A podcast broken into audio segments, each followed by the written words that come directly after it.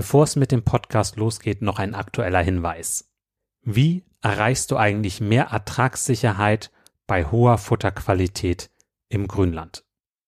Um dieses Thema wird es gehen am 3.4.2024 im Club der alten Kühe.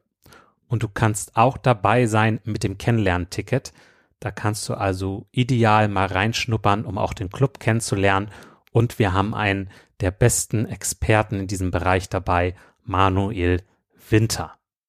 Also freu dich darauf. Ich habe auch die Podcast-Folge 151 mit ihm aufgenommen. Hör da gerne mal rein. Und wenn du noch tiefer rein möchtest, gerade im Bereich Futterkräuter werden wir einen Schwerpunkt haben, dann komm gerne mit dazu. Jetzt lasse ich kurz einmal Manuel Winter zu Wort kommen, damit du schon mal einen kleinen Vorgeschmack kriegst. Also Futterkräuter erfüllen eigentlich denselben Zweck wie Unkräuter. Somit macht es ja eigentlich Sinn, diese gezielt einzusetzen. Und anstatt dass ich jetzt irgendwo Lücken habe und da stehen meine Ampfer drinnen und die versuche dann alle einzeln irgendwie zu bekämpfen, würde es ja Sinn machen, man hat sowieso Zichore im Bestand, die das dann für mich übernimmt, ist aber eine super Futterpflanze, kann intensiv genutzt werden, hält auch Vielschnittnutzungen aus, hat eine gute Futterqualität, ist schmackhaft. Sie hat zwar einige Bitterstoffe, also die Weidetiere müssen sich ein bisschen mehr dran gewöhnen. Aber sobald die Tiere äh, gewöhnt sind, äh, stützen sie sich eigentlich auf die Zichore und erhöht somit auch die Futteraufnahme. Und viele Kräuter haben auch eine antiparasitäre Wirkung. Manuel Winter lebt einfach dieses Thema mit dem Grünland und den Futterkräutern. Es ist eine Freude, ihn erleben zu dürfen. Und du kannst per Zoom dabei sein. Ganz ohne Fahrtkosten, ohne Reisezeit, direkt abends nach dem Melken mit dazu schalten. Also komm gerne da mit zu am 3.4.2024 um 19.30 Uhr. Weitere Infos dazu und auch die Möglichkeit, das Kennenlernticket zu buchen unter kuverstand.de kennenlernen Ticket. Am besten, du schaltest kurz auf Pause und buchst direkt das Ticket. Würde mich freuen, dich dann demnächst begrüßen zu dürfen. Nun geht's auch los mit dem Podcast. Und es könnte sein, dass auf einmal die Milchwirtschaft ganz anders aussieht.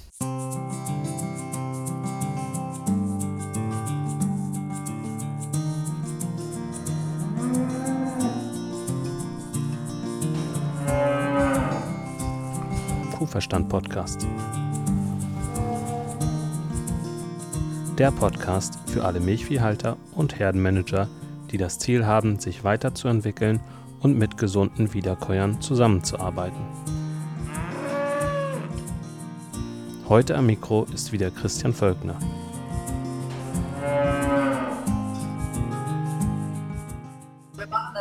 Unwahrscheinlich viel Arbeit mit Kälbern und auch, wir machen auch jetzt sehr viel, wir haben ein Riesenprojekt im Moment, ich habe keine Ahnung, die, was jetzt die Outcome ist, aber gucken jetzt diese Transitphase, ähm, wir sind auf, ich glaube, 16 verschiedene Betriebe und gucken jetzt Lahmheiten und ähm, Transition Cow Diseases und gucken, was, was für Unterschied in der Haltung ist von diesen Kühen in den die drei bis sechs Wochen vor der Kalbung. Und können wir dann andere Rissfaktoren, ähm, ja, wir suchen für diese Riss, Rissfaktoren. Risiko, Risikofaktoren, ja. Ja, Risikofaktoren. Und auch äh, natürlich die Negative sind auch wichtig, aber was die, die Betriebe, wo alles toll geht, was ist es, was diese Betriebe machen, das die anderen nicht machen? Ja. Was ich auch unwahrscheinlich interessiert, äh, in, für mich ist das auch genauso wichtig als die, die negativen Sachen. Ist, äh, dass man von den Betrieben auch lernen kann, was, was machen die, was gut geht. Ja. Ja, das stimmt. Ähm, ja, so, so hat auch jeder seins. Ne? Also ich habe das äh, gehabt mit der äh, Euterentzündung, die äh, lief eine Zeit lang lief echt schlecht und dann habe ich ein paar Sachen geändert und äh, seitdem läuft es richtig gut damit. Ja. Ähm, aber in anderen Bereichen sind dann wieder irgendwo Knackpunkte. Genau. Auf Ja. Englisch das ist, äh, ist äh, so ein Thema, it's a work in progress. Man muss die ganze Zeit dran arbeiten und wenn man irgendeine Sache, die Lösung gefunden ist, genau, dann kommt das nächste Problem. Und man muss einfach bereit sein, immer eine kleine Sache nach dem anderen zu arbeiten, dran arbeiten. Denn Ja. man kann immer besser werden. Ja. Ja, äh, total spannend. Was ist bei den Kälbern? Was ist da äh, etwas Großes, was meine Hörer nochmal mitnehmen können? Oh, was, wir haben immer, ich glaube, das habe ich schon ein paar Mal in Deutschland jetzt veröffentlicht, ähm, aber diese ganze Sache von Pairhaltung, ähm, Pärchenhaltung in vergleichbar zu Einzelhaltung, ähm, da ist, haben wir jetzt mehrmals gezeigt, dass diese Kälber einfach, ähm, die Kälber, die einzeln, die von der Mutter getrennt worden sind und dann alleine in so einer Kalbebox sind, Ka- Kalbbox sind bis zu sechs, acht Wochen, Schwierigkeiten haben später im Leben mit dem Lernen.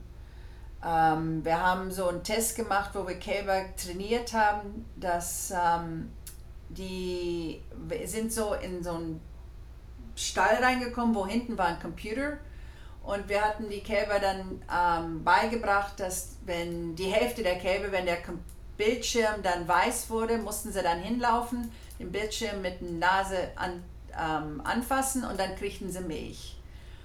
Und diese Kälber, wo weiß positiv war, wenn der Bildschirm rot war, geworden ist, durften sie nicht gehen. Und wenn, aber wenn sie gegangen sind, kriegten sie ein Timeout. Da durfte, ist das Spiel aufgehört und dann mussten sie dann zwei oder drei Minuten warten, bis sie wieder spielen konnten. Und das hasst, haben sie gehasst, dieses Warten. Die andere Hälfte natürlich rot war positiv, weiß war negativ. Und, ähm, all, und dann haben wir diese zwei Gruppen gehabt. Die Kälber, die alleine aufgewachsen sind und die, die in, mit einem Pärchen hatten. Die hatten einen Partner. Und dieser Partner war von dritten Lebens, Lebenstag. Alle Kälber kriegten 8 Liter am Tag mit äh, 4 Liter morgens, 4 Liter abends, auch, hatten auch ähm, Kraftfutter, Heu und die, die Kälber, die im Pärchen waren, was waren einfach zwei Einzelboxen, wo wir einfach die Mitte rausgenommen haben. So hatten genauso viel Platz pro Kalb. Hatten Ja. nur ein bisschen mehr, weil sie zu, äh, oder hatten nur ähm, zwei in zwei Kälber, zwei Boxen, wo die, wie gesagt, die Mitte rausgenommen worden ist. Alle Kälber, egal wie man aufgewachsen ist, konnten dieses Spiel lernen. Und dann haben wir die Regeln gewechselt. Die Kälber, die ähm, ursprünglich weiß positiv war, auf einmal war weiß negativ. Die mussten, kriegten keine Milch, wenn, das, wenn der Bildschirm weiß wurde. Kriegten dann ähm, nur Milch, wenn sie den roten Bildschirm angefasst haben. Und Also wie, wie, wie kann ich mir das genau vorstellen? Entschuldigung. Ähm, die, da waren es zwei Bildschirme und sie mussten. Äh, ein, ein Bildschirm, das, wo die, die, die Farbe sich geändert hat. und sie sollten darauf reagieren irgendwie. Ja, reagieren. Und die, die mussten dann, wenn es kam, in so eine Startbox und dann fing das Spiel an und es war ungefähr, ich weiß nicht, zwei oder drei Meter, sagen wir drei Meter weiter war dieser Bildschirm. Und da mussten sie drauf gucken und sehen, was für Farbe jetzt kam. Und die Kälber, wo, wenn der Bildschirm weiß wurde, dann mussten die Kälber, wo weiß positiv war, mussten dann ganz schnell laufen zum Bildschirm mit der Nase das anfassen und dann kriegten sie, mussten, haben sich umgedreht und dann hinten war eine Flasche mit Milch. Und auf einmal kam diese Flasche, kriegten sie Milch. Okay. Diese Kälber, wenn der Bildschirm rot wurde, durften nicht gehen. Aber wenn sie gegangen sind, dann kriegen, kriegen, kriegten sie keine Milch, weil es Ja. falsch war, und mussten dann, ich weiß nicht, zwei oder drei Minuten warten, bis das Spiel wieder anfing. Okay. Ja. Und dann dieses selbe Kalb hat das, und die Kälber konnten das alles lernen. Hat ungefähr zweimal am Tag wurden sie trainiert, morgens und abends. Und ungefähr nach vier Tagen haben alle Kälber, egal ob sie einzeln aufgewachsen sind oder ein Pärchen aufgewachsen sind, haben dieses Spiel gelernt. Ja. Jetzt haben wir dann, und dann haben wir dann die Regeln gewechselt. Dieses Kalb, wo am Anfang jetzt weiß positiv war, der Bildschirm wurde weiß, er, das Kalb dachte, ich muss jetzt gehen, das anfassen und dann kriege ich meine Milch, ist hingegangen und kriegte keine Milch. Okay. Und für dieses Kalb wenn es rot wurde, wo vor, im ersten Teil kriegten sie keine Milch, wenn es rot war. Auf einmal mussten sie lernen jetzt, ich muss jetzt das andere machen. Ich, ich muss das wechseln. Es ist ein Wechselspiel. Ich muss jetzt gehen, wo das, wenn, das, wenn der Bildschirm rot ist und dann kriege ich meine Milch. Die Kälber, die im Pärchen aufgewachsen haben, haben ungefähr anderthalb Tage gedauert und die haben das alle gelernt. Oh, ich muss jetzt das andere, das wechseln. Ja. Haben sie alles gelernt. Die Kälber, die einzeln aufgewachsen sind, haben es nicht gelernt. Die sind immer wieder zurück zum alten, alte Farbe gegangen. Das ist ja ein Ding. Und so, ich ja, war jetzt vor kurzem war ich auf einem Betrieb, der, ähm, wo ein ähm, der der Landwirt hatte so ein hatte sich gerade so ein oder hatte so ein Automatic ähm, Milking System eingebaut, so ein Robot Milk Robot. Yes. Und er hatte und er sagte mir, ich sagte, äh, er sagt ja, ich habe jetzt, er hatte vor einer Weile dieses Einzeln ähm, und Pärchen äh, Forschung von uns gehört und hat das auch dann selber sein eigenes Experiment gemacht, um zu sehen, wie das ist mit diesen Einzeln und, und äh, Pärchenkälber. Und wir haben auch gezeigt, wenn man Pärchen hat, dann fressen sie mehr ähm, Kraftfutter durch die Milchfütterungszeit. Ähm, das Absetzen von Milch ist viel, hat weniger Stress und ist alles, viele Sachen sind viel besser, wenn man Pärchen hat.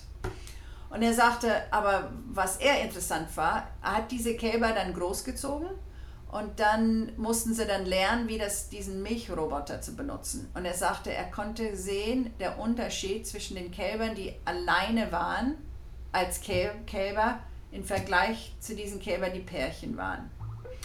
Und wir haben auch andere Resultate gezeigt, dieses, wenn man mit einem Partner aufwächst, ist man viel ruhiger. Man guckt die ganze Welt mit aller Ruhe an, wo Kälber, die einzeln groß geworden sind, sind, haben viel mehr Angst, viel mehr, wenn die irgendwas Neues sehen, sind so unheimlich gestresst und haben weniger Ruhe, um die Umgebung anzugucken. Und ich kann mir schon vorstellen, dass neue Sachen, als die älter werden, einfach schwieriger sind zu lernen, weil die okay. diese, diese Ruhe nicht haben. Ja, ist ist ja auch irgendwie logisch, ist ja irgendwie auch ein Herdentier und genau. wir haben ja auch von der Natur den Herden verbunden. Ne? Ja. Genau. So, ja. das sind ja, das ist die große Sache mit Kälbern. Ähm, und ähm, ja, äh, wir machen viele Sachen, aber für, für, wir machen auch jetzt sehr viel Arbeit mit was, da ist unheimlich Druck vom Publikum generell, dass Kühe auf der Weide sind. Äh, das ist für die, für die Leute, die in die Großstädten leben, deren Bild von einer Milchkuh ist, dass die auch Weide hat. Und natürlich, ich weiß nicht, wie das in Deutschland ist, aber in, in hier in Kanada und Amerika, die großen ganzen, die Kühe sind nie auf der Weide. Und für viele Landwirte ist das unheimlich schwer, Weide irgendwie was da zu machen, weil die erstmal kein Land haben oder hier auch im Winter ist es ist da Schnee und im Frühling und Herbst ist viel Regen. Wie, wie könnte das aussehen? Können wir irgendwie was machen mit so, ähm, wo die Kühe rausgehen können, aber nicht beziehungsweise auf der Weide. Vielleicht ist so ein riesen, ähm, auf Englisch sagt man bedded pack, was finden die Kühe davon und wir machen dann, ich habe zwei, eine Doktoranden die, und einen Masterstudent, die jetzt sowas machen, um zu sehen, können wir sehen, können wir irgendwas, dieses Outdoor Access im Betrieb irgendwie, äh, können wir das alles zusammenstellen, dass das noch, dass der Landwirt noch, ähm, dass die Kühe noch produzieren, ohne dass man das ganz praktisch und leicht machen können.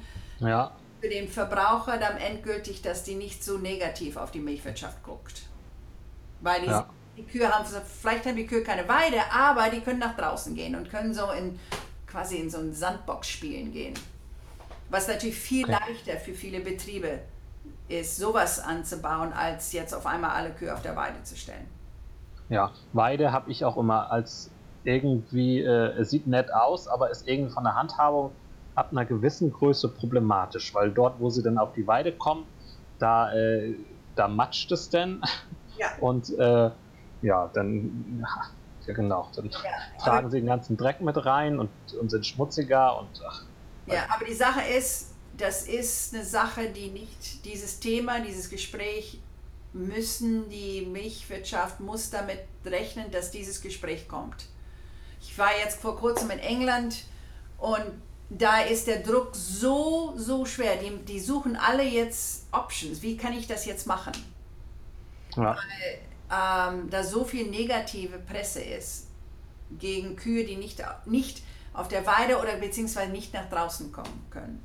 So, ich glaube schon, dass wir irgendwas finden müssen, dass das, was wir zeigen können, dass mindestens, dass die Kühe frische Luft kriegen. Ja. Und so, ähm, natürlich von meinem Standpunkt, weil ich die, die ganze Forschung, die ich mache, ist auch von Landwirten selber bezahlt, muss das was praktisch sein. Aber diese Themen sind Sachen, wo wir nicht in einem Studium, werden wir nicht die Lösung finden. Das muss mehrere Studien sein, wo wir so langsam drauf bauen, aufbauen können. Wie könnte man das machen und wie können, kann das praktisch sein? Okay. Ähm, spannend. Ich, das ist das, was ich tatsächlich immer wieder bei dir und deinen Untersuchungen und Fragestellungen feststelle, dass die sehr praxisbezogen sind. Ja. Ähm, wie kommst du eigentlich immer so auf die Ideen? Kommen da Leute auf dich zu? Oder äh, hast du da einfach ein Gespür für? Oder wie machst du das? Oh, ich glaube, es ist beide Sachen. Ähm, oder zwei Sachen. Ähm, ich habe einen Kollege, mein Kollege Dan Weary und ich, wir, ich, wir sind, wie gesagt, 150 Kilometer von unserem Forschungsinstitut, wo die Kühe und die Studenten sind. Und einmal die Woche fahren wir hin und natürlich haben wir dann anderthalb bis zwei Stunden, wo wir morgens und abends dann reden können. Und da sind unwahrscheinlich viele Ideen kommen dabei, wenn man an, in Auto in aller Ruhe sitzt. Das ist eine Sache, ähm, wo wir viele Ideen kommen. Zweitens ist, ähm, wir haben ungefähr 20 Prozent von unseren Studenten ähm, machen jetzt ähm, Forschung, wo wir nicht Kühe forschen, wir forschen Menschen. um, und wir machen so, äh, wir wollen wissen, was die ganzen was sind die großen Sachen, wo, wo, wo die Publikum oder die Verbraucher im Endeffekt, ähm, wie sagt man, wo die gestresst sind, wenn sie was rausfinden. Zum Beispiel jetzt, wir wissen schon, wir haben jetzt mehrere Studien gemacht, wo wenn wir mit gewöhnlichen Leuten reden, dass deren Bild von der Milchwirtschaft ist nicht genau dasselbe Bild, was wir haben.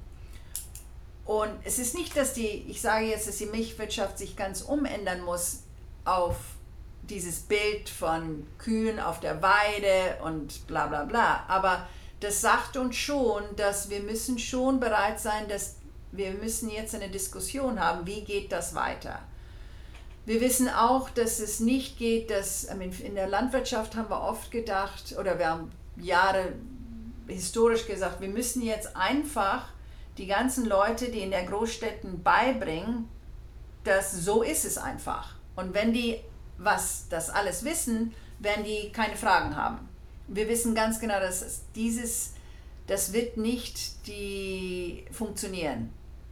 Ähm, ja, also nach, was mir da einfällt, ist so ein bisschen die äh, Energiewirtschaft. Ähm, es war vor 20 Jahren eigentlich nicht vorstellbar, dass Energie dezentral produziert wird. Ja. Und heute wird in der Solar, Solar, durch Solarenergie zum Beispiel, wird so dezentral produziert oder auch, auch, auch Windanlagen sind überall verstreut und es wird dezentral produziert, dadurch wird ja auch das Stromnetz entlastet und es ist, wird, läuft auf einmal völlig anders wie bisher. Ja, genau. Und, und das finde ich total spannend. Ich habe jetzt auch von, von einem gehört, der hat äh, so eine Box entwickelt, und gesagt, ähm, warum müssen die Tiere eigentlich immer da zum Schlachthof transportiert werden? Und der schlachtet die jetzt äh, selber äh, auf der Weide praktisch in, in, in der Box da. Und dann äh, macht er das mit einem, und da war ein Mordsaufwand für ihn, das, das durchzusetzen. Ne? Ja.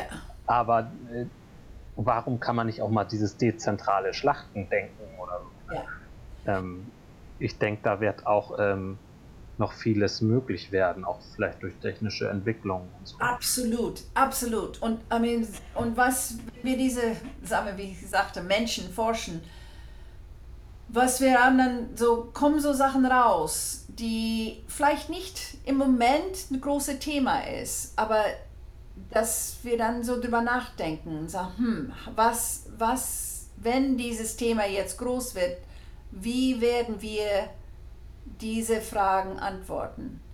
Zum Beispiel, wir wissen ganz genau, sehr wenige Leute wissen, dass das Kalb von der Kuh direkt, direkt nach der Geburt getrennt wird. Die haben absolut keine Ahnung davon, dass das die Milchwirtschaft das machen. Aber wenn wir so Probetests machen und sehen und, und reden mit Leuten und die das rausfinden, dass wir das machen, ist das unheimlich negativ. Wie könnte man das machen? Mutter und Kalb trennen. Und dieses Problem ist für die Milchwirtschaft, ist, dass wir sehr, sehr wenige Forschung haben, um, um jetzt unser, dass wir und das unterstützt dieses System, dass wir das Kalb von der Kuh wegnimmt. Das sind ein paar, ich glaube zwei oder drei Studien, die sagen, wo die geguckt haben, wie oft, ähm, äh, wenn man das Kalb wegnimmt, direkt oder nach 24 Stunden oder nach drei Tagen oder nach 14 Tagen, wie oft ruft die Mutter für das Kalb. Und natürlich jeder weiß, so länger das Kalb und Kuh zusammen sind, desto mehr ruft sie. Ja. Viel besser, das Kalb sofort zu trennen. Okay? Das stimmt. Ja, das stimmt. Das, also das machen wir schon seit, äh, seit ich denken kann. Also ja, genau. wir, wir, lassen das gar nicht trocken werden. Genau. Das gleich weg. Ja, genau. Aber das Problem ist, das ist die einzige Forschung. Was wir wissen, dass ungefähr ähm, 7 bis 8 Prozent der Kälber Mutter oder die, die äh, weiblichen Kälber, wir haben, I mean, hier in North America, vielleicht habt ihr eine bessere Ahnung in Deutschland, haben keine Ahnung, wie viel von den männlichen Kälbern sterben, aber wir wissen hier durchschnittlich zwischen 6 und 8 Prozent der weiblichen Kälbern ähm, sterben. Ähm, von 48 Stunden alt bis Absetzung von der Milch. Wenn man die Kälber, die ähm, ge, ähm, geboren sind, die innerhalb den ersten 48 Stunden sterben, ist das mehr wie 12 bis 15 Prozent tot. Okay?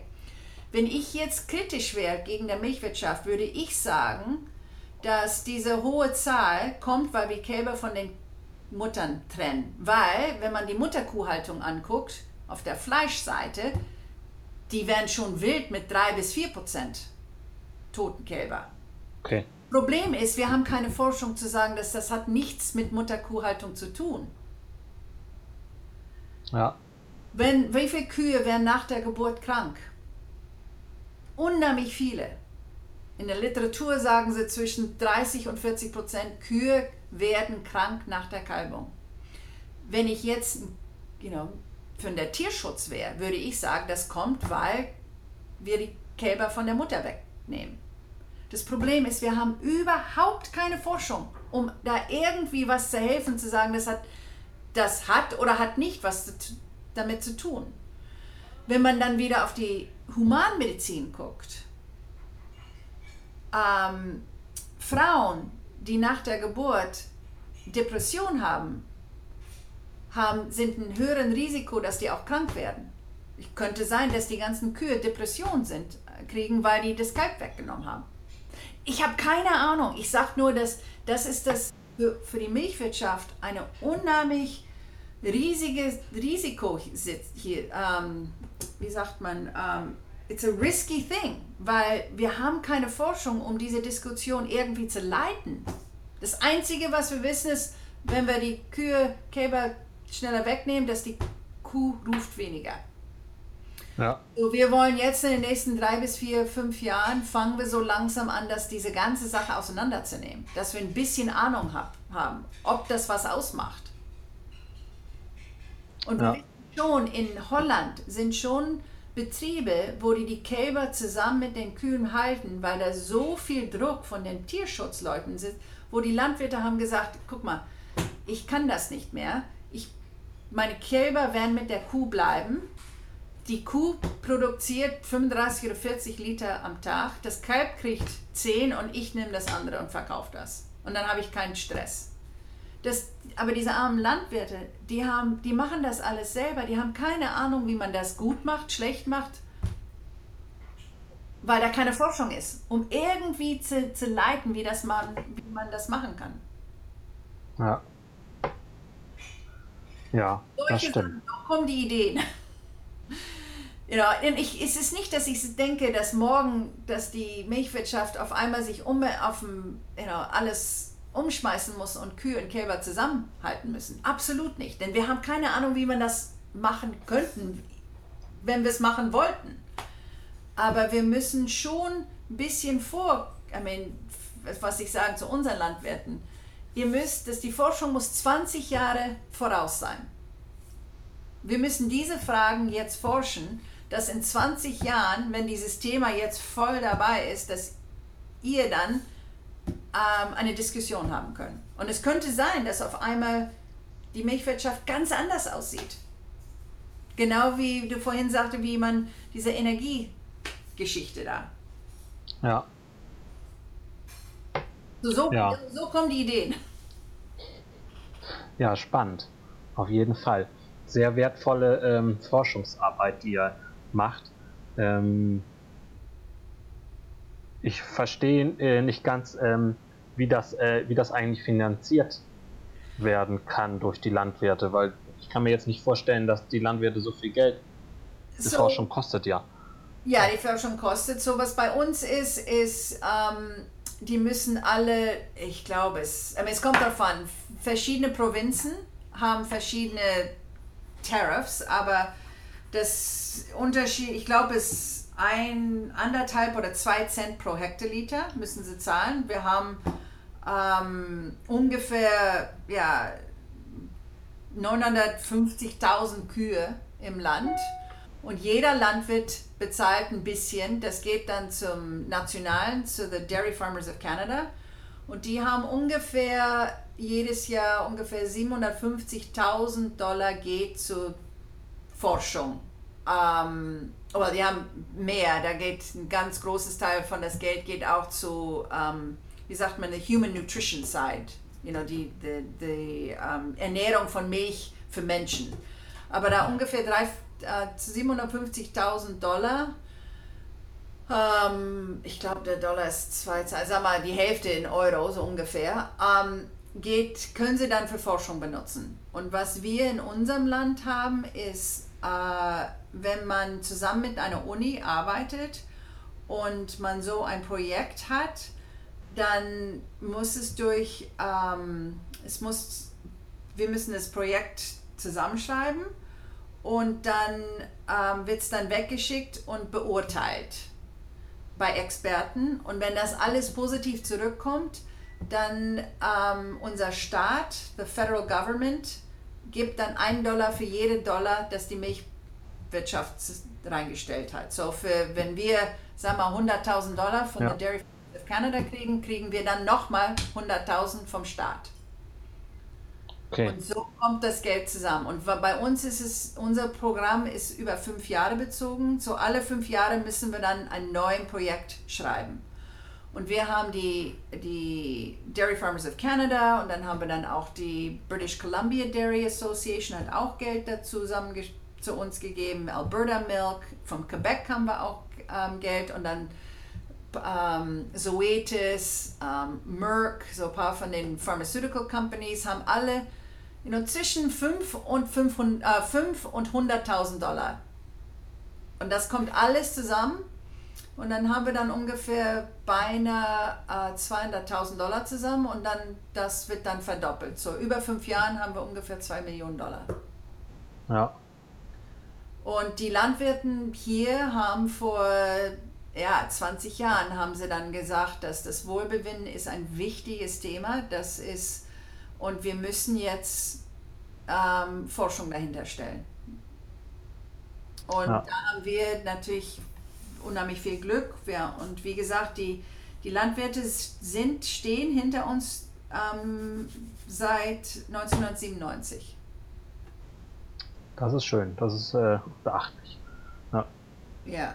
Ähm, aber es ist, you know, die Themen sind immer, nicht immer leicht, aber wenn man diesen Themen wie ähm, Weide, uh, Cow-Calf Separation, diese ganzen Themen ohne Forschung, I mean, Forschung ist wichtig, dass wir wissen, was, what, what kind of options, was sind die, die Alternative. Ähm, denn wir haben keine Ahnung, wie die Milchwirtschaft in zehn Jahren aussehen wird. Aber hoffentlich ist es ein System, das praktisch für den Landwirt ist, das gut für die Kuh ist und dass das Publikum auch mithält. Ja, ja ich finde das auch total spannend. Man merkt auch, wie du darin aufgehst, sonst würden wir jetzt nicht äh, schon so lange im Interview sein. Ähm, weil das ja wirklich so, die, die, du hast ja diese technische Komponente, was das alles äh, möglich ist mit, mit äh, Datenloggern und alles. Und dann das Tier, was ja ähm, irgendwie ja seit, äh, was ist seit ja, ja, was irgendwie dieses, dieses, wo auch immer noch Urrente drin steckt, sag ich mal. 10.000 Jahre. genau. Und ähm, dann die ähm, dann die Ansprüche vom, vom Milchviehhalter an, an kostengünstige Produktion oder auch des Verbrauchers an kostengünstige. Produktion, aber auch halt die, die moderne Entwicklung, dass halt ähm, ja, dass halt auch ähm, ja, die Großteil der Bevölkerung einfach nichts mit Landwirtschaft zu tun hat und ähm, aber das den Verbrauchsseite stellen, also die, das, die Nachfrageseite stellen und halt auch ihre Ansprüche zu Recht ja auch erheben. So. Ja, absolut. Und die sind wichtig, weil ja. wir wollen, dass sie die Milch auch kaufen. Ne? Genau. Gut. Okay. Ich ähm, danke dir sehr, sehr dafür, dass du dir Zeit genommen hast. Ja, ähm, hat mir Spaß gemacht, Christian. Ja, mir auch sehr. Und ähm, ich wünsche dir auf jeden Fall ähm, viel Erfolg, dass du gute ähm, Sachen herausfindest, die auch praktikabel sind und ähm, ja, dass ähm, ja, gute Fragestellung, gute Ergebnisse und ganz toll, äh, was du mit deinem Team da äh, geleistet ja, hast. So. Wir, haben, wir haben auch unheimlich viel Spaß an der Arbeit. Das ist schön. Und mich hat es im Übrigen auch nochmal äh, motiviert, äh, denn äh, ich bin ja ganz frisch am Start und das plätschert alles so vor sich hin. Ja. Und äh, das ist ja auch mein Thema mit dem Wohlbefinden. Ja. Und ich denke, Mensch, äh, das ist doch eine totale Win-Win-Situation. Wenn, wenn, die Leute mehr Kuhverstand haben dann, äh, und das umsetzen, das ist gut für, die, für den Bauern selber, das ist für die Kuh gut und der Verbraucher möchte es ja auch. So. Ja. ja. Genau. Okay, mach's gut. Ich wünsche noch einen guten Sommer. Hoffentlich ähm, scheint die Sonne auch dann bei euch. Ja, äh, bei uns scheint derzeit die Sonne. Äh, noch ist es hell draußen. Ich bin hier, äh, ja, vielleicht äh, gehe ich gleich nochmal raus über Spazieren, mal sehen, ein bisschen ja. Sonne tanken. Und ähm, ja, bei dir geht der Tag erst richtig los, denn äh, frohes Schaffen sagt man immer bei uns. Okay, mach's gut und äh, bis zum nächsten Mal. Ja, tschüss. Oh, tschüss.